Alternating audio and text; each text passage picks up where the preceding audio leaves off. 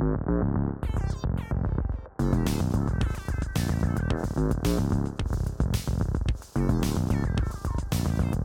you.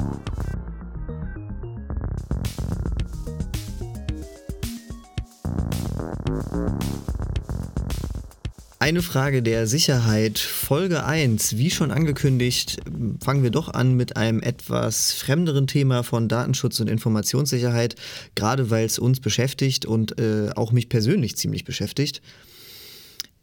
Und zwar das Thema Corona und Staatshilfen. Wir haben hier in NRW die besondere Situation, dass wir das am stärksten betroffenste Bundesland sind und dass die Landesregierung beschlossen hat, das Bundesprogramm aufs Unbegrenzte auszuweiten. Weil ich das aber auch alles nicht verstehe, beziehungsweise wie wir gemerkt haben, wir beide das nur ganz, ganz schwer durchdringen können, haben wir uns da mal Experten geholt und uns selber ein bisschen eingelesen in das Thema. Es ist so, seit letzter Woche, seit dem Freitag, es ist jetzt Sonntag, der 29. März, an dem wir aufnehmen, seit letztem Freitag, also seit dem 27. März, sind die Zuschussformulare des Landes NRW online. Und wir haben uns das mal angeschaut. Ähm, mich hat vor allem interessiert, wie das so geht, aber ich glaube, du, Tim, hast dir das auch schon angeschaut, oder? Die Formulare habe ich mir angeguckt, ja. Und sind äh, gegen meine Erwartung halt doch relativ äh, unkomplex und ähm, einfach zu verstehen und laufen mittlerweile auch stabil. Ne? Ja, mittlerweile laufen sie stabil. Aber es war auch wie damals bei der DSGVO. Ähm, es hieß erst, ja, morgens, äh, also am 27. sind die erreichbar. Dann hieß es so, ja, die sind heute Mittag erreichbar. Dann, als es so langsam 11 Uhr wurde, stand dann da im Laufe des Tages. Ja, und äh, im Laufe des Tages war dann irgendwann so 17 Uhr. Und ich würde wetten, danach sind erstmal alle ins Wochenende gegangen. Also ich meine, ich weiß jetzt nicht, ich glaube, in der Corona-Krise habe ich das Gefühl, dass Politiker das erste Mal auch wirklich arbeiten und auch mal zielorientiert arbeiten. Äh, also jetzt ausnahmsweise, weil bei der DSGVO war das so, am 25. März 2018, als die DSGVO dann angewandt wurde und jeder musste seinen Datenschutzbeauftragten der Behörde melden. Da ging dieses Behördenformular irgendwie um 12 Uhr online und um 13 Uhr sind alle ins Wochenende gegangen. So. Und das Formular funktionierte einfach nicht. Und wenn man bei der Behörde angerufen hat, um Hilfe zu erbitten, dann hat man nur so, ja, sie erreichen uns außerhalb der Öffnungszeiten. Da denkst du halt auch so, ja, Leute, da ist ja ganz äh, Deutschland hält den Atem an und wartet auf euch. Äh, und was macht ihr so? Macht ja, das, das zählt aber zählt ja auch nicht zur kritischen Infrastruktur. Anders als das Formular jetzt. Ja, das Formular absolut. Also wenn man den Zahlen ja glauben kann, dann sind bis Stand gestern Abend äh, rund 360.000 Anträge auf Hilfe eingegangen. Allerdings konnte man da jetzt nicht rauslesen, ob das jetzt auch die Zuschüsse sind. Hm. Mhm. Wie gesagt, man muss halt erstmal gucken. Ich musste mir auch ein bisschen Überblick verschaffen. Das ist eigentlich auch das große Fragezeichen von mir gewesen. Was gibt es jetzt überhaupt alles für Hilfen? Was davon macht Sinn? Und ja, Wer welche, darf beantragen? Genau, genau. Welche Voraussetzungen muss man überhaupt mitbringen? Und äh, das ist dann doch nicht ganz so, äh, nicht so ganz so einfach, wie man das vielleicht vermuten mag. Mhm.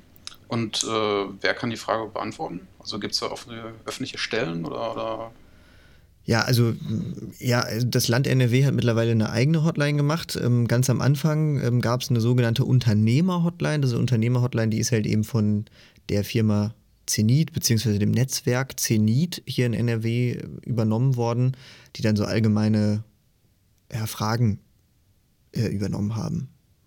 Mhm. Allgemein zur, zur allgemeinen Förderung und, und äh, genau. Aber jetzt nicht primär wegen dem äh, Corona. Nee, also Zenit ist so ein, hier in NRW so eine Stelle, die überhaupt so Beratungen zu Fördermitteln macht. Äh, also Gründerkredite, ähm, Fördermaßnahmen, europäische Hilfsfonds oder auch irgendwelche anderen Subventionsgelder, die man so haben kann. Da kann man halt zu denen gehen, die fragen und dann helfen die einem. Also das habe ich auch schon ein paar Mal, äh, die habe ich die schon erlebt. Ist auch ganz nett eigentlich. Mhm. Die haben zumindest Ahnung und von dem, was sie machen. Und deswegen haben sie wohl auch der Landesregierung angeboten, dass die dann auch eben diese Unternehmer-Hotline übernehmen und zu den Informationen, die sie dann haben, dann auch ein bisschen Überblick geben. Okay. Und äh, du hattest ja auch ein Interview geführt und das war auch mit jemandem von Zenit, ne? Ja, genau. Ich wollte klären, vor allem für alle Gründerinnen und Gründer, aber auch für, für Kleinunternehmer und mittlere Unternehmer wollte ich halt klären und auch für mich selber, ähm, wer ist überhaupt antragsberechtigt, was gibt es jetzt überhaupt so für Fördermaßnahmen, was macht Sinn, was macht keinen Sinn, kann man das überhaupt machen, welche Garantien muss man bringen, wie funktioniert das alles? Und äh, gibt es vielleicht auch noch andere Maßnahmen, das hat sich dann in dem Gespräch zum Glück relativ gut rausgestellt, gibt es vielleicht auch andere Maßnahmen, die man noch ergreifen kann, um die Krise zu nutzen. Also wir merken jetzt ja alle so diese, diese Problematik mit der Zwangsdigitalisierung. Also ich habe so das Gefühl, alle Unternehmen sind jetzt auf einmal ins kalte Wasser geschmissen worden, so, oh, Digitalisierung. Ja. Das ja, stellt so das ein oder andere Unternehmen durchaus vor Herausforderungen.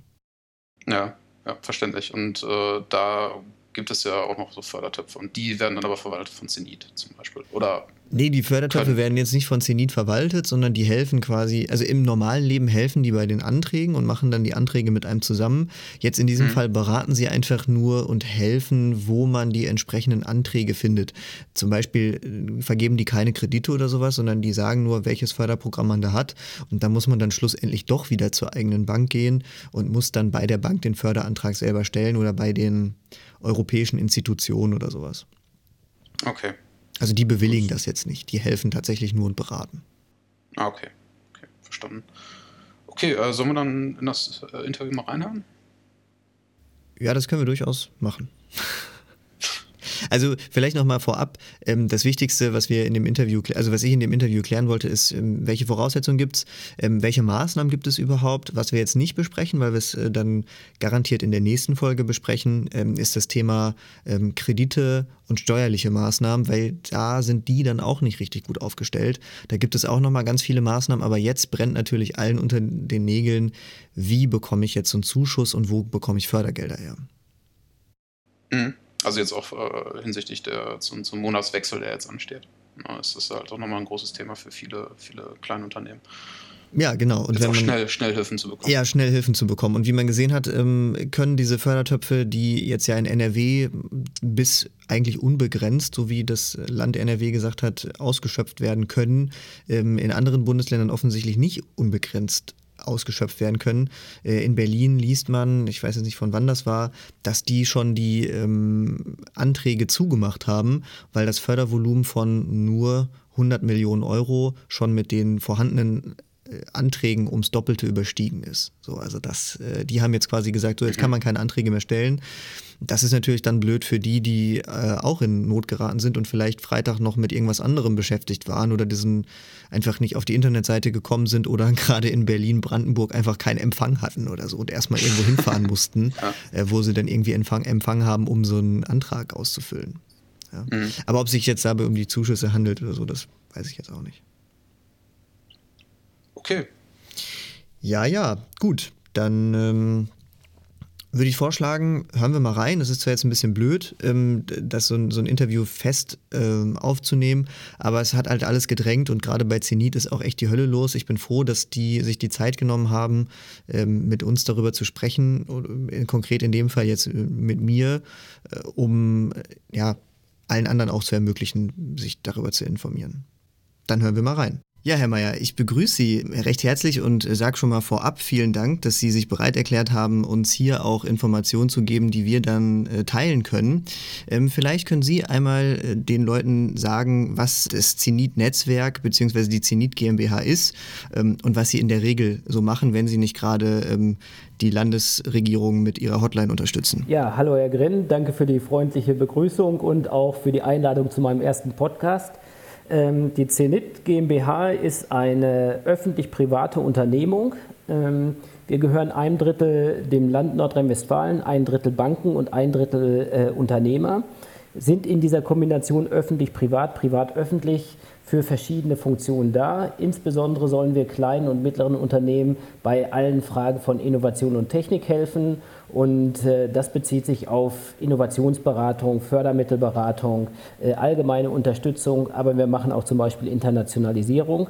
Und unser Geschäftsmodell ist auch öffentlich-privat. Wir haben äh, größere öffentliche Projekte finanziert von der Europäischen Kommission und vom Land Nordrhein-Westfalen. Und in diesem Rahmen können wir sogar Unternehmen erstmal kostenfrei unterstützen und beraten. Und Fördermittelberatung ist praktisch unsere DNA. Ja, dann sind wir ja schon fast beim Thema. So habe ich Sie ja auch kennengelernt in der digitalen Beratung und auch gerade in der kostenlosen Beratung äh, für Unternehmen. Ähm, die Fördermittelberatung bekommt natürlich jetzt gerade ähm, in Zeiten von Corona ein ganz, ganz ähm, anderes Gewicht. Und da sind wir ja schon fast dabei. Ähm, die Bundesregierung hat am äh, Mittwoch in dieser Woche, wo wir aufnehmen, ähm, die Zuschüsse beschlossen ähm, und die Landesregierung hat gesagt, ähm, sie will, möchte auch noch mal was machen. Ähm, was genau, also wir haben ja mehrere Fördermöglichkeiten. Ich habe da auch schon ein bisschen was bei Ihnen auf der Internetseite gesehen. Was können Sie denn so sagen? Was, was kommt momentan? Sie übernehmen ja momentan die, die ähm, Hotline von der Landesregierung. Was kommen denn da so für Fragen auf Sie zu in der Masse? Ja, also Masse ist schon das richtige Wort. Also wir sind tatsächlich überrascht worden. Wir hatten äh, zweieinhalb Tage die Hotline auf und äh, ich glaube, es waren so viele Anrufe wie im ganzen Jahr. Ähm, und es waren sehr, sehr viel Unsicherheit, sehr, sehr viel Fragen, aber der Grundton war wirklich sehr nett. Die Leute ziehen alle mit, sind entspa nicht entspannt, aber sehr, sehr konstruktiv ähm, und wollten eigentlich wissen, wie es äh, jetzt weitergeht. Und vollkommen richtig ist es so, wie Sie sagen. Die Bundesregierung hat ein großes Paket verabschiedet jetzt am Montag. Und die Landesregierung hat gesagt, wir warten erstmal ab, was der Bund macht und hat dann nochmal dieses Paket genommen und konkretisiert. Äh, hat es sogar noch ausgebessert, komme ich gleich nochmal drauf zurück. Im Grunde genommen gibt es drei oder vier größere Möglichkeiten, die man auch als Paket sehen müsste. Das eine ist die Steuerstundung, das andere ist die Kurzarbeit, das nächste sind Kredite und Bürgschaften und jetzt ganz wichtig, ja, seit gestern beschlossen, äh, auch Zuschüsse. Feinheiten kommen wir mit Sicherheit gleich nochmal drauf zurück. Also die Landesregierung hat das, was die Bundesregierung gemacht hat, nochmal ergänzt und erweitert. Und da geht es tatsächlich um Zuschüsse an kleine Unternehmen um Liquiditätsengpässe äh, zu überbrücken. Und diese Zuschüsse müssen auch nicht zurückgezahlt werden. Sie sind an ganz bestimmte Voraussetzungen gebunden, aber es sind tatsächlich echte Zuschüsse, die also nochmal das, was ich vorher gesagt habe, sehr schön abrunden, nämlich Kredite und Bürgschaften, die ja dann zurückgezahlt werden müssen. Genau, die ersten beiden, ähm, die können wir im Endeffekt jetzt gar nicht so sehr behandeln. Ähm, das Thema Kurzarbeit ist äh, durchaus ähm, ein Thema, was man vielleicht nochmal separat ähm, behandeln muss. Ich äh, habe mich da auch schon sehr viel eingelesen, muss aber auch gestehen, es ist doch deutlich komplizierter, äh, als man das so denkt. Ich weiß nicht, was so Ihre ja, Erfahrungen sind. Der steckt immer im Detail, ja. Ja, genau. Da den richtigen Ansprechpartner zu finden, ist, glaube ich, auch nicht ohne, so wie ich das von den ähm, Jobcentern und Arbeitsagenturen gehört habe. Das ist richtig und ich bin auch mal neugierig, wie das Land oder alle Bundesländer sind ja betroffen, wie die jetzt die Masse der Anträge bewältigen. Also es ist, glaube ich, eine sehr interessante Lernkurve. Ähm, das Land hat versucht, das komplett digital. Ich glaube, das ist in dieser Form auch zum allerersten Mal aber wir sollten uns vielleicht noch mal erst auf die Antragsberechtigten konzentrieren. Ja, genau, das ist natürlich eines der größten Themen. Ähm, ich glaube, da ist auch die, die größte Fragestellung, wer ist überhaupt berechtigt, welche Art von Antrag zu stellen? Ich höre immer sowas wie, man muss signifikante Einbußen vorweisen. Aber vielleicht können Sie das erläutern. Ja, erstmal ganz wichtig ist, äh, wer ist antragsberechtigt? Im Grunde genommen jedes Unternehmen, jede, selbst ein Einzelunternehmen, solange es unternehmerisch tätig ist, mit dem Sitz in Nordrhein-Westfalen. Es geht nach sogenannten Größenklassen. Es gibt Mitarbeiter von bis zu fünf, es gibt sechs bis zehn und elf bis fünfzig. Und für diese einzelnen Gruppen sollen jeweils tatsächlich Pauschalbeträge finanziert werden und als Zuschuss zur Verfügung gestellt werden. Das eine ist einmal 9.000 Euro für bis zu fünf Beschäftigten, 15.000 Euro bis zu zehn Beschäftigten und 25.000 Euro bis zu 50 Beschäftigten. Darüber hinaus gibt es noch so zwei, drei andere Anforderungen. Die erste Anforderung, ganz wichtig, ist, die Unternehmung muss zum 1. Äh, Dezember 2019 schon am Markt gewesen sein. Dann gibt es das, was Sie gerade auch angedeutet haben, auch Anforderungen im Sinne von, die müssen wirklich betroffen sein durch die Corona-Krise. Also entweder muss ein deutlicher Umsatzrückgang da sein, die Firma muss geschlossen sein auf behördliche Anordnung oder äh, die kurzfristigen Verbindlichkeiten können jetzt gerade nicht bedient werden, weil ein paar Sachen eben ausfallen. Ja? Und diese drei Bedingungen sind aber alternativ. Entscheidend ist, dass das Unternehmen schon am 1. Dezember 2019 ihre Dienstleistungen oder Waren am Markt angeboten haben muss. Okay, das heißt, ähm, wenn Sie jetzt sagen, eine behördliche Schließung, ähm, dann hat die Gastronomie und jetzt die Dienst, näheren Dienstleistungen, wie zum Beispiel Friseure oder sowas, wären demnach quasi schon sofort antragsberechtigt. Verstehe ich das soweit erstmal richtig? So würde ich es auch verstehen, ja. Und so ist okay. es auch auf der Internetseite kommuniziert. Okay, und Sie haben gerade gesagt, wer unternehmerisch tätig ist. Was halt häufig auch ähm, gefragt wird, ist, was ist mit Freiberuflern und ähm, vielleicht Kreativschaffenden? Äh, wenn ich jetzt mal die Honorarkräfte rausnehme, sondern wirklich Freiberufler zum Beispiel. Ja, ich lese Ihnen mal das vor, was veröffentlicht worden ist. Anträge können von gewerblichen und gemeinnützigen Unternehmen Solo-Selbstständigen und von Angehörigen der freien Berufe, einschließlich Künstlerinnen mit bis zu 50 Beschäftigten, umgerechnet auf Vollzeitkräfte gestellt werden, die im Haupterwerb wirtschaftlich tätig sind, in Nordrhein-Westfalen ihren Sitz haben und so weiter und zum 1. Dezember schon äh, am Markt waren. Ja, also da sind ausdrücklich die freien Berufe mit drin, aber auch Solo-Selbstständige. Okay, interessant ist ja dann schon mal, dass, dass wir quasi als Grundvoraussetzung haben, alles, was behördlich geschlossen ist. Das finde ich schon mal ganz interessant. Ähm, aber jetzt gibt es ja auch Unternehmen, die vielleicht ja, nicht direkt betroffen sind. Ich hatte mir mal so ein paar Sachen überlegt. Das eine zum Beispiel Reisebüros oder Eventveranstalter, die sind natürlich jetzt auch direkt betroffen oder zum Beispiel Messeveranstalter oder, oder Messebauer. Ähm, ich denke mal, die können dann die Einbußen relativ gut sichtbar machen. Ne? Also wären dann zum Beispiel sowas wie Stornierung oder sowas. Sie hatten gesagt, das Formular äh, oder das Formularentwurf für die Zuschüsse, den, den gibt es schon. Genau, das ist auch veröffentlicht worden auf der Internetseite. Dort finden Sie das Formular. Das deckt so ein bisschen das ab, was wir gerade gesagt haben. Dort müssen die Unternehmen Angaben zu der Person machen, zur Rechtsperson. Aber es sind ja auch Einzelkaufleute oder Solo-Selbstständige, ja. die eben nicht als GmbH oder GbR organisiert sind. Die sind ja auch ja. antragsberechtigt. Und ja. es ist vollkommen richtig. Es ist es waren ganz viele Eventagenturen, ganz viele Kinos, aber auch Filmproduzenten, ähm, dann in der zweiten Welle auch ganz stark die äh, Gastronomiebetriebe, die Friseure, die praktisch geschlossen worden sind und die sollen jetzt äh, praktisch kapitalisiert werden, damit sie weiter am Markt bestehen können und ihre Verbindlichkeiten bedienen können oder dass sie natürlich jetzt auch, solange die Krise ist, Lebenshaltungskosten haben. Ja? Also wir wissen nicht, wie hm. lange es geht, aber diese Pauschalbeträge, die sollen jetzt tatsächlich fließen und die Landesregierung sagt, sie schaltet es jetzt am Freitag frei und die Gelder, ersten Gelder sollen in der nächsten Woche schon fließen.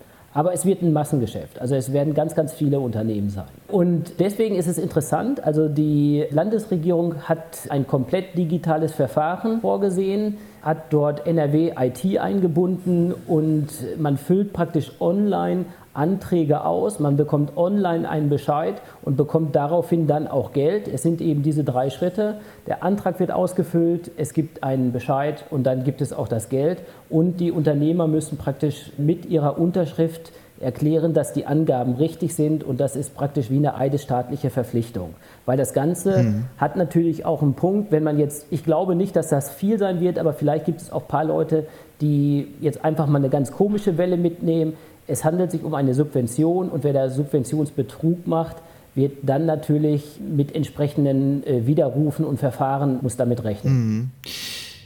Ja, äh, gut, also ich meine, man muss jetzt auch mal schauen, wenn ich mir das jetzt so angucke, die, die 9000 Euro zum Beispiel, ich denke jetzt mal an so einen klassischen Friseur, ähm, Ladenmiete oder sagen wir in guter Lage, Ladenmiete vielleicht 1500 bis 2000 Euro, sämtliche Einnahmen sind weg, ähm, die Mitarbeiter quasi alle auf Kurzarbeit gestellt, dann ist das ja schon eine Ansage auf Zeit, wie lange der mit dem Geld jetzt als Zuschuss zumindest überleben kann. Also das ist schon jetzt darauf ausgelegt, um wirklich die nächsten zwei, drei Monate zu überstehen. Ne? Das sehe ich schon richtig, oder? Äh, würde ich genauso beschreiben. Und meine persönliche Meinung ist auch, mehr kann die Politik im Moment gar nicht machen. Also es ist jetzt schon ein richtig großes Kraft, äh, ein richtig großer Kraftakt gewesen, also sowohl von den Administrationen als auch von den Landtagen und von den Bundestagen. Die haben das ja alles in ganz schnell runtergeschrieben, ganz schnell die Beschlüsse gemacht und jetzt schaffen sie auch noch die organisatorischen Voraussetzungen, dass tatsächlich ausgezahlt wird. Und keiner weiß, wie lange es dauert, aber wollen wir mal hoffen, dass es in vier Wochen oder wann auch immer vorbei sein wird, sodass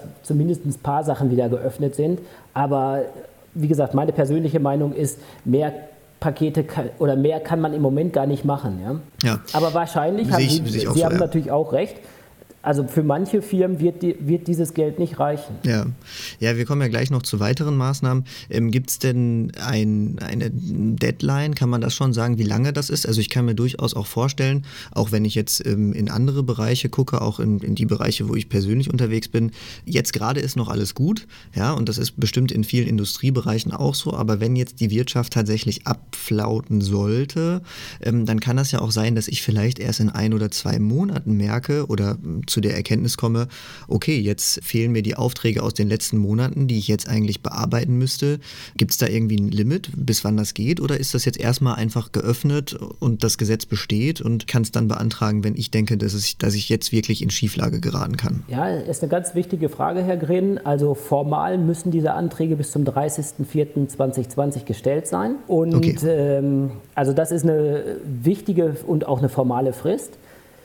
Ich persönlich glaube, dass das jetzt praktisch der Übergang sein wird, was in zwei, drei Monaten sein wird. Wie und ob man dann noch andere Maßnahmen ergreifen muss oder kann, ist jetzt noch völlig offen. Aber vielleicht ergibt sich das ja auch wieder, dass sich die öffentlichen Geschäfte wieder öffnen können, dass auch die Umsätze kommen, dass die Kunden wieder kommen. Dann wird man vielleicht auch mit diesen ganz normalen betriebswirtschaftlichen Förderungen oder Maßnahmen wie Kredite und Bürgschaften eine Finanzierung hinbekommen. Jetzt geht es erstmal darum, diese wirklich sehr kurzfristig ausgefallenen Umsätze und Einnahmen sicherzustellen, dass die Unternehmen, die kleinen Unternehmen oder, oder ihre Lebenskosten hoffentlich halten können und auch ihre kurzfristigen kurzfristigen Verpflichtungen wie Mieten und Versicherungen bezahlen können. Hm. Ja, das klingt auf jeden Fall gut.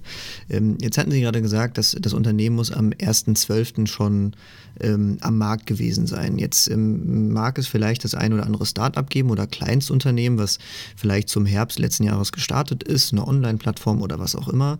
Und jetzt gerät es natürlich auch in die Situation, jetzt kann es vielleicht ein Produkt oder eine Dienstleistung gar nicht mehr an den Markt bringen. Ich hatte das Rechenbeispiel gesehen ähm, von der Landesregierung, dass man äh, vergleicht Januar bis März des letzten Jahres, also 2019, mit Januar bis März oder mindestens Januar, Februar diesen Jahres.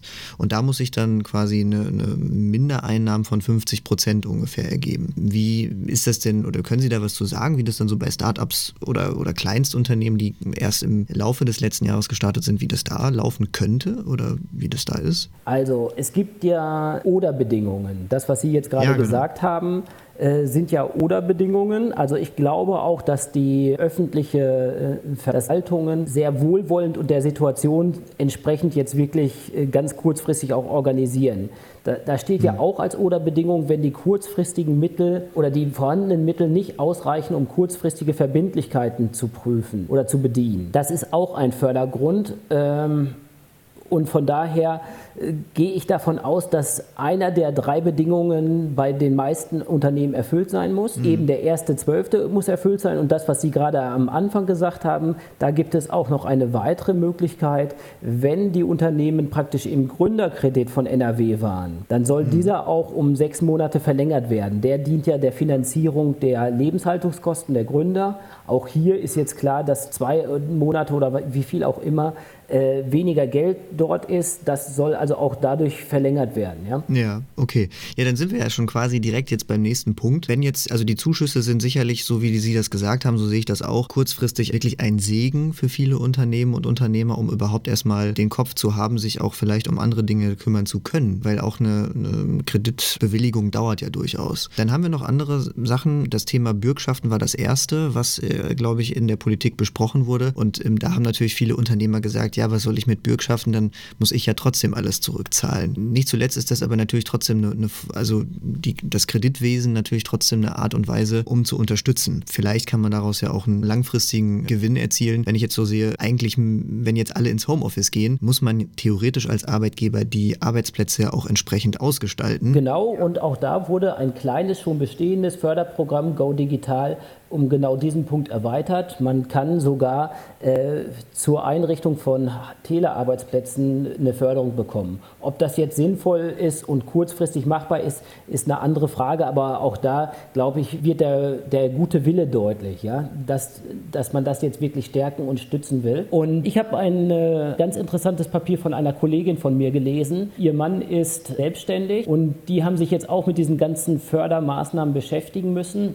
Ja und haben dann aber auch geschrieben, genauso wie Sie es sagen, jetzt kurzfristig die Verbindlichkeiten bedienen, kurzfristig vielleicht auch zumindest so, dass man Lebenshaltung oder den Monat überlebt im Sinne von äh, Lebenshaltung und Lebensmittel. Und dann geht es darum, jetzt so etwas wie einen Szenarioplan zu entwickeln. Wie viel Geld brauche ich tatsächlich für dieses Jahr? Und dann sollte man mit verschiedenen Optionen arbeiten. Gibt es mehrere Monate ohne Umsätze? Gibt es einen Monat ohne Umsatz? Wann wird es wieder offen sein? Ja, so dass man in Alternativen denken kann. Und dann geht es darum, dass man mit den Banken klärt, wie hoch der, der Liquiditätsbedarf im Zeitverlauf ist und das muss man plausibel beantworten. Ich persönlich glaube auch, dass die Banken an der Stelle vielleicht etwas großzügiger sein werden als sonst. Die Commerzbank jetzt, macht jetzt schon Werbung damit, dass sie während der akuten Krise jetzt teilweise die Tilgung einfach streckt ja, oder aussetzt. Und diese Situation wird wahrscheinlich auch bei vielen Unternehmen so sein in ein oder zwei Monaten. Ich glaube, der entscheidende Punkt ist, wenn die Firmen vorher schon ein gutes Geschäftsmodell hatten, eine gute Beziehung zu ihren Banken, auch nachweisen können, dass sie im Vergleich zum letzten Jahr deutlich weniger Umsatz machen, dass man dann miteinander reden kann und miteinander auch verhandeln kann. Ja? Die Schwierigkeit ist eher bei den Unternehmen, die vorher schon Probleme hatten oder die jetzt so ganz kurzfristig erst gegründet worden sind. Wie soll man da erklären, ja, es gibt auch eine Chance, das Geld zurückzuzahlen. Und wenn es ist, indem man einfach den Zeitraum länger macht. Ja? Also das wird eine Abwägung sein, die die Banken machen müssen. Aber wie gesagt, im Moment scheinen die auch sehr kooperativ zu sein und einfach mitzumachen, um der Situation gerecht zu werden. Ja, so ein Liquiditätsplan ähm, ist tatsächlich hilfreich. Das kann ich nur jedem empfehlen. Ich habe das auch mal gemacht, tatsächlich auch im Zuge einer Förderung, die Förderung unternehmerischen Know-hows, gefördert von der BAFA. Bei dem Go, ich würde noch mal einmal ganz kurz zurückgehen zu dem Go Digital und aber vielleicht können wir noch kurz erklären. Äh, Sie hatten gerade gesagt, Sie hatten ein Papier einer Kollegin gelesen. Ist das denn öffentlich oder? Also wir haben es auf jeden Fall unseren Firmen in dem Trägerverein äh, Netzwerk Zenit e.V. geschickt. Ja, es kann okay. sein, dass wir es auch demnächst veröffentlichen. Das ist aber noch nicht entschieden. Okay, sollte das zum Zeitpunkt der Veröffentlichung so sein, dann würden wir das einfach verlinken. Das kann ja ganz interessant sein. Ähm, okay. Ich würde auch noch mal was raussuchen zum Thema Liquiditätsplan. Ähm, da kann man relativ gut ähm, vielleicht mitarbeiten. Ich finde die Form einfach sehr schön und viele Sachen, die man sich im Internet anlesen kann, die sind dort einfach in eine gute Struktur gebracht. Ja? Also welche hm. Programme gibt es, wer ist Ansprechpartner, wie funktionieren die einzelnen Programme und wie wirkt das auch ja, wie greift das eine in das andere? Mhm. Ja, das klingt super. Bei dem, bei dem Go Digital kenne ich persönlich die Kritik, vielleicht müssen wir das nochmal klarstellen, dieses Programm gilt nicht dafür, um die Hardware selber im Homeoffice zum Beispiel zu fördern, sondern um die Beratung zu der richtigen Hardware zu fördern. Das ist, verstehe ich soweit richtig, oder? Das ist richtig, ja. Okay, gut. Das ist einfach nur vielleicht nicht, dass sich jetzt der ein oder andere da drauf stürzt und denkt, ach, hier gibt es noch eine Förderung für das Homeoffice. Gefördert wird hier quasi die Beratung dazu und vielleicht dazu, weil das eine Kritik ist, die ich nicht nicht, nicht verheimlichen möchte, die zwischendurch mal kommt. Ähm, ein Pflichtanteil ist da auch zum Thema IT-Sicherheit. Das verstehe ich auch richtig. Ne? Ja, wobei ich muss jetzt ehrlich sein, also ich habe jetzt die Aktualisierung gar nicht nachgelesen, weil wir in den letzten zwei, drei Tagen einfach mit der Hotline beschäftigt waren. Äh, ja, eine kleine Anekdote am Rand. Wir haben sowieso schon eine alte Telefonanlage und wollten die nächsten Monat austauschen und die ist tatsächlich an ihre Leistungsgrenze gegangen. Wir hatten ganz zum Schluss, wir konnten technisch und physisch einfach die Telefone nicht mehr bedienen. Mhm. Ja. Das war jetzt der letzte Zeichen und wir hoffen, dass es nächste Woche sowieso dann dadurch weg ist, dass wir eine neue Anlage bekommen. Es waren einfach, die Hotline hat den ganzen Tag geklingelt und ähm, Sie haben vollkommen recht, Go Digital ist ein Beratungsprogramm und ich vermute, Sie haben es einfach nur um diesen Punkt ergänzt. Also ich meine, ich muss, muss ganz ehrlich sagen, das Thema IT-Sicherheit ist durchaus eins, was man betrachten sollte und es macht auch Sinn, sich da jemanden reinzuholen, der sich mal ein Unternehmen anguckt und bestimmte Geschäftsmodelle oder Geschäftsprozesse auch mal in dem Hinblick beleuchtet. So, das wollte ich damit nicht sagen. Ich weiß nur, dass in dem Go Digital viele ähm, Digitalisierungsagenturen sind und die ärgern sich da manchmal, dass sie da noch verpflichtend äh, noch IT-Sicherheit mit reinbringen müssen, weil ist natürlich klar, die würden natürlich am liebsten ausschließlich ihre eigene Leistung verkaufen. Also ja, aber es gibt vielleicht noch einen anderen Punkt. Also also in Nordrhein-Westfalen gab es ja lange Zeit den Digitalisierungsgutschein, der so erfolgreich war, dass er geschlossen werden musste, weil es auch hier ganz viele Antragsteller gab. Und dort ja. ging es tatsächlich auch um Konzeptentwicklung, wie man das eigene, wie man die eigenen Prozesse, das eigene Geschäftsmodell digitalisieren kann. Und nach unserer Information soll dieses Programm jetzt auch wieder mit Nachdruck bearbeitet werden und auch kurzfristig geöffnet werden. Aber vielleicht der eigentliche Punkt ist, Beratungsförderung ist eine sehr schöne Art der Förderung von KMUs. Und man sollte vielleicht jetzt, wenn die ganzen akuten Lagen geklärt sind und organisiert sind, sind die Leute in, äh, in, in, Kurzarbeit, sind die Leute äh, zu Hause in der Telearbeit oder wo auch immer, wenn das alles weg ist, sollte man sich, glaube ich, schon etwas längerfristig fragen, was muss ich jetzt tun für mein Geschäftsmodell? Also unsere These ist, dass nach dieser Krise ganz viel, was wir jetzt gerade machen, einfach zum Standard gehört. Also digitale äh, Besprechungen, digitales Aufnehmen von Podcasts und, und, und. Ja? All das, was vorher so ein bisschen zögerlich war, wird selbstverständlich sein. Und es ist, glaube ich, eine gute Praxis für Unternehmen, sich genau diese Fragen zu stellen und jetzt in Digitalisierung und Innovation zu investieren wenn sie es denn können. Ja, das sehe ich tatsächlich genauso. Ich hatte mich hm, vorher auch schwer getan, ähm, als ich neu gegründet habe und mein Unternehmen dann so zwei, drei Jahre alt war, ähm, haben wir auch über das Thema Förderung nachgedacht und ähm, haben geguckt und weil wir das ganz gerne ein bisschen solider aufstellen wollten, das sehe ich schon so, ich hatte vorher arge Probleme mit, der, mit dem Thema Unternehmensberatung. Und ich muss rückwirkend sagen, dass das schon sehr sinnvoll ist. Also wir haben dadurch sehr viel gelernt. Wir haben viele Risiken abfedern können. Wir haben das Thema Liquidität sehr gut im Blick behalten, auch was das Thema Steuern angeht, Rückstellung angeht. Das kann ich tatsächlich wirklich nur jedem empfehlen. Und klar, für sowas sind solche Programme natürlich super. Da stimme ich Ihnen zu 100 Prozent zu. Ja, vielen Dank für die Blumen. Ähm, ich sage immer, bei den Beratern gibt es solche und solche. Ja? Es gibt auch ja. solche und solche Zahnärzte, aber die Funktion ja. Beratung ist tatsächlich mal sehr, sehr sinnvoll, weil man oft die eigenen Sachen nicht sieht. Es ist ganz klar und einfach, aber man ist so gebunden durch den Alltag oder durch das, was man weiß, dass manchmal man von außen nur den Anschub bekommt. Ja? Also wir machen eigentlich sehr oft diese Erfahrung, hängt dann aber natürlich auch immer ein bisschen von der Person ab ja? und von mhm. dem Rahmen. Also äh, wir als Zenit haben ja praktisch ein öffentliches Mandat und dann werden wir bei manchen Unternehmen natürlich auch nicht unbedingt als Konkurrenten wahrgenommen und da vertraut man uns vielleicht auch ein bisschen. Ja? Aber diese ja. Funktion, dass jemand von außen mal reinkommt und hilft, das zumindest zu klären, wir wissen es ja nicht besser, aber wir gucken halt von außen rein und sagen, andere machen es so oder könnte man es nicht so machen und dann macht es meistens auch Klick und die Unternehmen setzen es selber um, ähnlich wie Sie es sagen. Ja?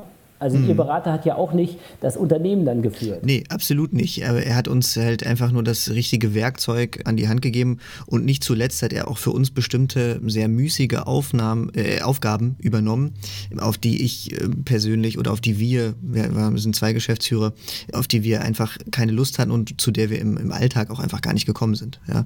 Also von daher absolut. Sie haben gerade gesagt, öffentlicher Auftrag zum, zum Abschluss. Also der, der Zuschuss, der wird bei der Landesregierung direkt beantragt. Das verstehe verstehe ich richtig. Ja, aber genau. Also der entscheidende Punkt ist, wie macht man das? Auf der Internetseite, die ich vorhin genannt habe, www.wirtschaftnrw.corona, steht ausdrücklich drin, dass man diesen Antrag nicht schriftlich und schon gar nicht an das Wirtschaftsministerium schicken soll, sondern bitte ausschließlich online. Ja, okay, das kann ich ja sowieso nur begrüßen, solche digitalen Prozesse. Ich weiß auch nicht, warum man heute noch einen Stromzähler äh, ablesen muss. Da kann man einfach ein Foto machen und ein Online-Formular, aber gut. Ja, genau. Aber manchmal ist es so, man will aus dieser alten Praxis nicht raus und das ist genau das, ja. was ich gerade gesagt habe. Mit dieser Krise wird es danach aber anders sein. Die Leute haben sich daran gewöhnt und es gibt digitale Prozesse. Ja, das, äh, das hoffe ich absolut. Ähm, da bin ich zu 100 Prozent dabei.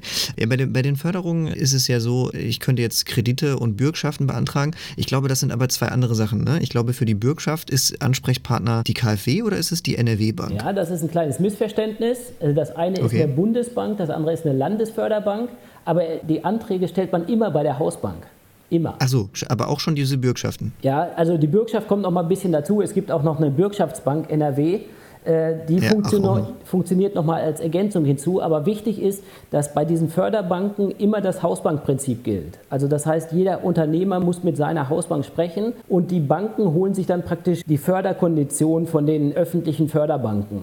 Aber der Antrag wird immer bei der Hausbank gestellt. Okay. Und bei dem Land soll es so sein, dass es eben ein Online-Formular gilt es gibt auch Beratungseinrichtungen, die ganzen IAKs helfen bei der Antragstellung und mhm. ähm, dann reicht man den Antrag online ein und wahrscheinlich ist es so, dass es bei den Bezirksregierungen landet und die werden dann die Grundbedingungen prüfen, die wir vorhin besprochen haben. Die werden den Bescheid erstellen, auch online. Und danach sollen die, werden die wahrscheinlich auch das Geld einfach direkt auszahlen. Also die Bezirksregierungen okay. sind diejenigen, die verantwortlich sind. Das sind ja, ist ja praktisch die Landesregierung verteilt auf fünf Regierungsbezirke in Nordrhein-Westfalen. Ja, Genau, da sind wir hier im mittleren Ruhrgebiet, jetzt äh, speziell äh, vor allem Arnsberg und Münster, Düsseldorf. Das sind so die drei, die man hier ja, so kennt. Ruhrgebiet ne? ist nochmal was Besonderes, weil es tatsächlich an der Schnittstelle von drei äh, Regierungspräsidien liegt. Aber das ist eine andere Fragestellung. Ich persönlich hatte mich mal äh, in meiner Freizeit engagiert, dass sich das vielleicht ändert. Aber das ist eine ganz andere Fragestellung. Das ist, glaube ich, genau so ein Thema wie die ganzen Verkehrsverbünde, die wir hier in Nordrhein-Westfalen haben. Ich ja. glaube, das werden wir hier auch in der Krise nicht gelöst bekommen. Darüber können wir aber gerne noch mal einen zweiten Podcast machen. Okay, das äh, merke ich mir vor. Äh, ja, dann ähm, vielleicht können Sie noch abschließend sagen, ähm, was, was jetzt konkret bei Ihnen ist. Also so ein Go Digital, das wäre jetzt ja so ein Programm, was man bei Ihnen beantragen könnte. Gibt es jetzt noch was anderes, wo Sie direkt, ich meine, Sie sprechen ja mit den Leuten, was Sie häufig empfehlen oder wo Sie auch der richtige Ansprechpartner sind oder vielleicht auch unabhängig jetzt von den Zuschüssen. Ähm, Sie, wir haben ja gerade schon über, den, über das Nach der Krise sozusagen gesprochen. Gibt es da was, was Sie direkt noch sagen, das können Sie nur jedem äh, Unternehmen oder Unternehmer ans Herz legen? Ja, das ist die allgemeine Förderberatung von uns. Man kann uns Projektideen schicken und wir prüfen die auf Förderfähigkeit. Und das ist die allgemeine Innovationsberatung. Also wo steht das Unternehmen im halben Jahr? Welche Technologien muss ich einsetzen?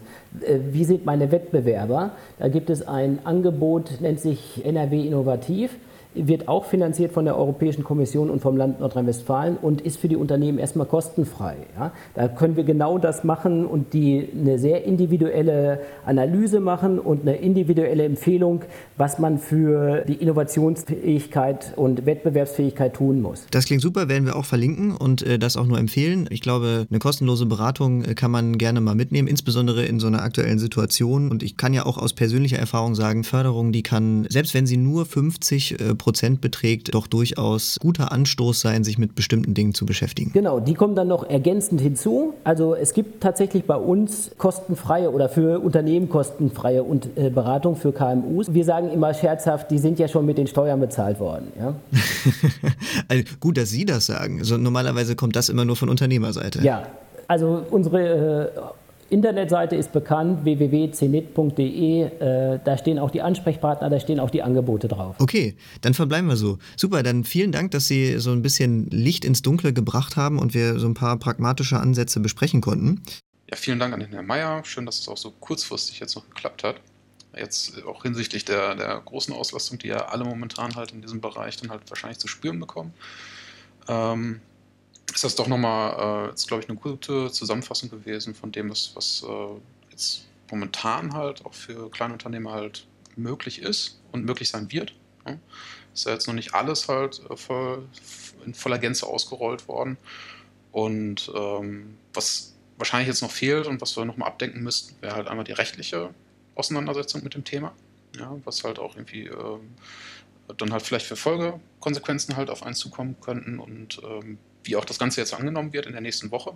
Ja, jetzt ist am Wochenende aufgezeichnet und da ist ein bisschen Stillstand immer in den äh, Berichterstattungen halt auch von den, ähm, von den Ämtern. Aber was wir dann halt auch zu erwarten hätten in, der kommenden äh, äh, Woche zu, zu Zahlen und Eingängen und der Ausschöpfung von, von den Töpfen, die zur Verfügung gestellt worden sind. Ja, das auf jeden Fall. Wie gesagt, abweichend zu dem Interview ist der Antrag mittlerweile online, ist auch bei uns in den Show Notes verlinkt, äh, aber ist auch relativ einfach, soforthilfe-corona.nrw.de.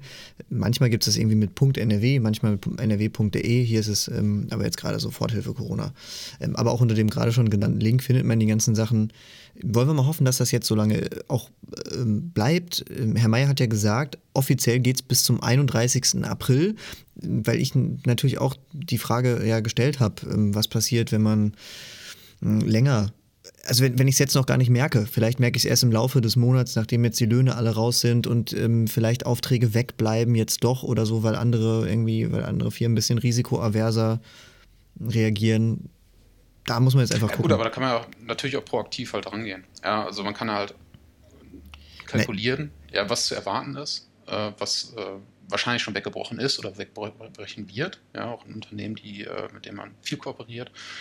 Ähm, um dann halt irgendwie eine, eine, Aufstellung halt der, der zu erwartenden Einkünfte und Kosten gegenüberhält. So und äh, ich weiß nicht, reicht das denn aus für den, für den Förderantrag? Ist das, ist das dann halt ja, das ist halt ein ähm, Kriterium, mit dem man das beantragen kann? Ja, beantragen kann man halt erstmal. Das Problem ist, dass man sich unter Umständen irgendwie strafbar macht, wenn man nicht die richtigen Angaben macht. Ne? Also das äh, schon mal vorausgeschickt, auch bei den, bei den Kreditsachen oder irgendwie Steuerstundungsmodellen. Ähm, ich kann nicht einfach alles verschieben oder irgendwie sagen, oh, mir geht so schlecht, mir geht so schlecht.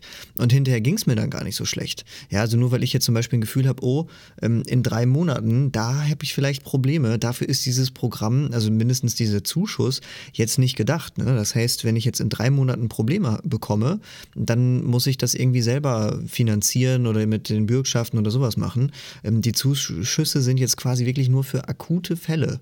Ja, also ich muss nachweisen, äh, dass ich zum Beispiel eben 50 Prozent Ausfall habe. Ja, also ich, ich glaube, so steht es hier auch drin. Ähm, dass man das genau halbiert. Ja? Also dass sich quasi die Umsätze gegenüber dem Vorjahresmonat ähm, mehr als halbiert sind. Ja, das heißt, ähm, da habe ich ja ganz viele Probleme. Wenn ich zum Beispiel meinen Umsatz schon gesteigert habe und vielleicht im letzten Jahr sehr produktiv war und äh, die Mitarbeiter aufgestockt habe und so weiter und so fort und äh, logischerweise dann letztes Jahr weniger Umsatz gemacht habe, weil ich jetzt eigentlich ein viel stärkeres Unternehmen bin, dann muss ich jetzt quasi schon um 60 oder 70 Prozent einbrechen, damit ich noch 50 Prozent unter dem von letztem Jahr liege. Das ist insbesondere für Startups schon durchaus schwierig. Ähm, und der, der andere Punkt, der halt greifen kann, ist, wenn ich wirklich kein Geld mehr habe. Aber wenn ich wirklich kein Geld mehr habe, dann habe ich schon als Unternehmen sowieso schon keine Rücklagen mehr, dann habe ich keine Aufträge mehr, dann ist quasi alles weg, was ich habe. Ähm, weil hier steht ja, wenn ich, also wenn ich den kurzfristigen Zahlungsverpflichtungen theoretisch nachkommen kann, indem ich noch irgendwie Geld habe in der Firma oder irgendwie so, dann muss das, ähnlich wie beim Arbeitslosengeld, zuerst genommen werden. Ähm, und alleine dadurch reduziert sich das natürlich schon massiv. Also würde mir jetzt als, als äh, theoretischer Unternehmer, äh, der jetzt vermutlich halt erst in zwei Monaten halt äh, diesen, diesen Backlash bekommen würde und, und äh, Probleme bekommen würde durch wegbrechende Aufträge.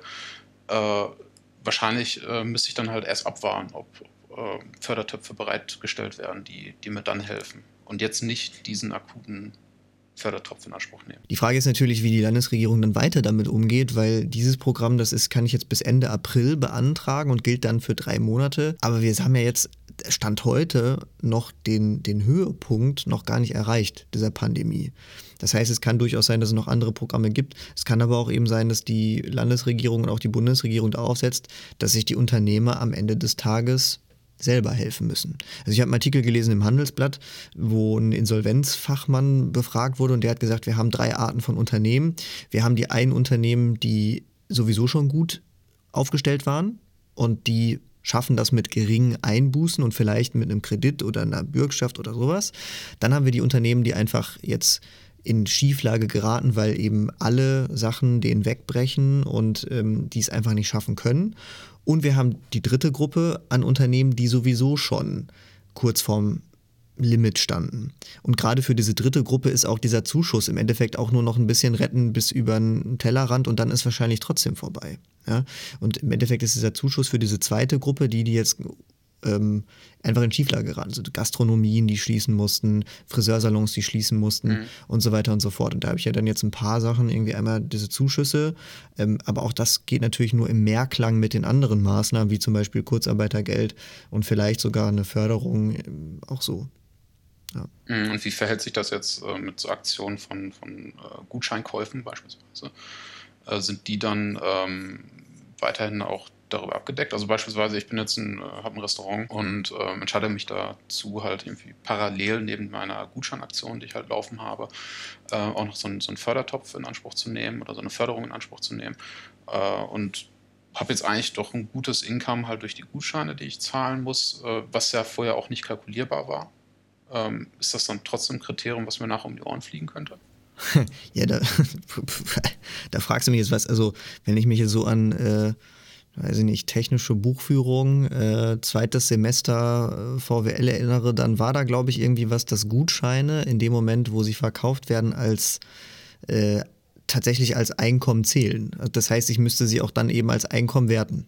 Also dann, mm, auch die würden quasi in diese 50 Prozent reingerechnet werden als Einkommen, weil ich habe das Geld, ich kann darüber verfügen, ich muss halt nur die Leistung dann später erbringen. Aber das sind rein buchhalterisch zwei getrennte Posten, die Lieferung und Leistung und einmal eben der Gutschein. Also ja, ich hoffe nicht, dass sich da irgendein Unternehmen dann in die eigene, in, ins eigene Fleisch schneidet. Ich meine, es ist halt ehrenwert, dass die Unternehmen versuchen, sich da irgendwie selber zu helfen, ja, mm, ja. Andererseits auf, als auf Verbrauchersicht ähm, trage ich natürlich das Risiko. Ne? Also wenn ich jetzt irgendwie als Verbraucher, also wenn du jetzt sagst irgendwie, ja, hier Support Your Local Dealer, ja, ich möchte jetzt irgendwie ein Restaurant um die Ecke unterstützen und die haben aber jetzt geschlossen und äh, das ist jetzt so wie in unserem Fall, ja, das Büro ist gar nicht in der Stadt, wo ich wohne oder ist so weit weg, dass es sich nicht lohnt, dass ich da eben kurz vorbeifahren kann. Ich möchte aber trotzdem den Laden unterstützen, bei dem ich mittags immer meine Suppe hole oder irgendwie eine, eine Kartoffel oder was auch immer ähm, und die bieten eine Aktion an, haben wir ja gesehen bei uns um die Ecke, da gibt es ja durchaus das eine oder andere Unternehmen, Unternehmen, das das macht, ähm, und die sind in einem Monat pleite, dann ist halt das Geld weg. Ich meine, wenn das jetzt ganz viele machen und die unterstützen das, dann ist das okay. Wenn es natürlich jetzt wenige machen und äh, vielleicht in einem hohen Maße, ja, so, ach, ich mache das jetzt und dann habe ich, wenn ich zurückkomme, wenn alles wieder normal ist, drei Monate kann ich mir dann Essen auf den Gutschein holen. Ähm, und das Unternehmen geht dann doch in zwei Monaten pleite, weil die Pandemie jetzt doch deutlich schlimmer ist, dann habe ich halt als Konsument das Risiko getragen ist auch da ethisch halt eine schwierige Entscheidung, weil klar, ich versuche auch irgendwie alles zu unterstützen, wo es geht, aber mh, hm, ja, schwierige Situation einfach jetzt gerade. Ja. Okay, also. Aus unternehmerischer Sicht halt einfach schwierig. Auch für die Unternehmen, was mache ich jetzt? Also ich hoffe halt, dass das irgendwie vielen hilft. Beim nächsten Mal sprechen wir dann nochmal über das Thema Kurzarbeit, Liquiditätssicherung, Kredite und so weiter. Was kann man da machen? Was kann man im Bereich der Steuerstundung machen? Da kann man ganz viel machen, das kann ich schon mal vorausschicken. Aber es gibt auch Grenzen, wo man ganz, ganz vorsichtig sein muss. Ja, und äh, da kann man tatsächlich ähm, die Bauernweisheit aufgeschoben ist nicht aufgehoben sagen, weil da sonst kommt irgendwann halt das dicke große Ende. Es gibt ein paar Fälle, da ist das durchaus sinnvoll. Es gibt andere Fälle, da holt einen das dann halt ganz böse ein, weil ein Kredit, den muss ich halt irgendwann zurückzahlen. Egal wie niedrig die Zinsen sind. Ne? Okay, und das äh, Thema behandeln wir dann in der nächsten Woche. Und da hast du, glaube ich, auch einen Gesprächspartner gefunden, ne, der da kompetent äh, beantworten kann, was, was äh, dir da an Fragen irgendwie auftauchen. Ja, ich habe mich hier an die ähm, größte Steuerberatungsfirma, oder das klingt jetzt so, so werbungsmäßig, wie ich das sage, aber an eine der größeren äh, Steuerberatungsgesellschaften äh, gewandt, bei denen auch wirklich, wirklich, wirklich, wirklich die Hölle los ist, wo morgens bis abends das Telefon klingelt und die wirklich Kleinstfälle haben, vom Einzelhandel ähm, bis hin zu Großunternehmen ähm, und alle betreuen müssen und auch Mitarbeiter betreuen müssen und auch Lohnbuchhaltung machen und so und die kennen sich wirklich gut aus. Und da habe ich mal nachgefragt, wie bei denen so die Lage ist und welche Möglichkeiten es da für Unternehmer gibt, was zu machen und wie das Ganze dann konkret abläuft. Weil ich persönlich, ähm, ich weiß nicht, ob du es weißt, we weißt du, wie man jetzt, ich meine, du bist ja auch Unternehmer, weißt du, wie man Kurzarbeitergeld beantragt? Und wie das läuft? Äh, das wäre ein Thema, was ich in die Suchmaschine meiner Wahl dann schmeißen würde. Aber nein, ja, genau. Es gibt halt, also was, was man halt jetzt sieht, ist, es gibt irgendwie tausend Verbände und tausend Vereine und jeder haut irgendwie die gleichen Links einem um die Ohren und sagt, ja, hier, dann musst du da und zum Jobcenter da. Beim Jobcenter knallen auch alle Leitungen durch, wenn man da überhaupt mal durchkommt.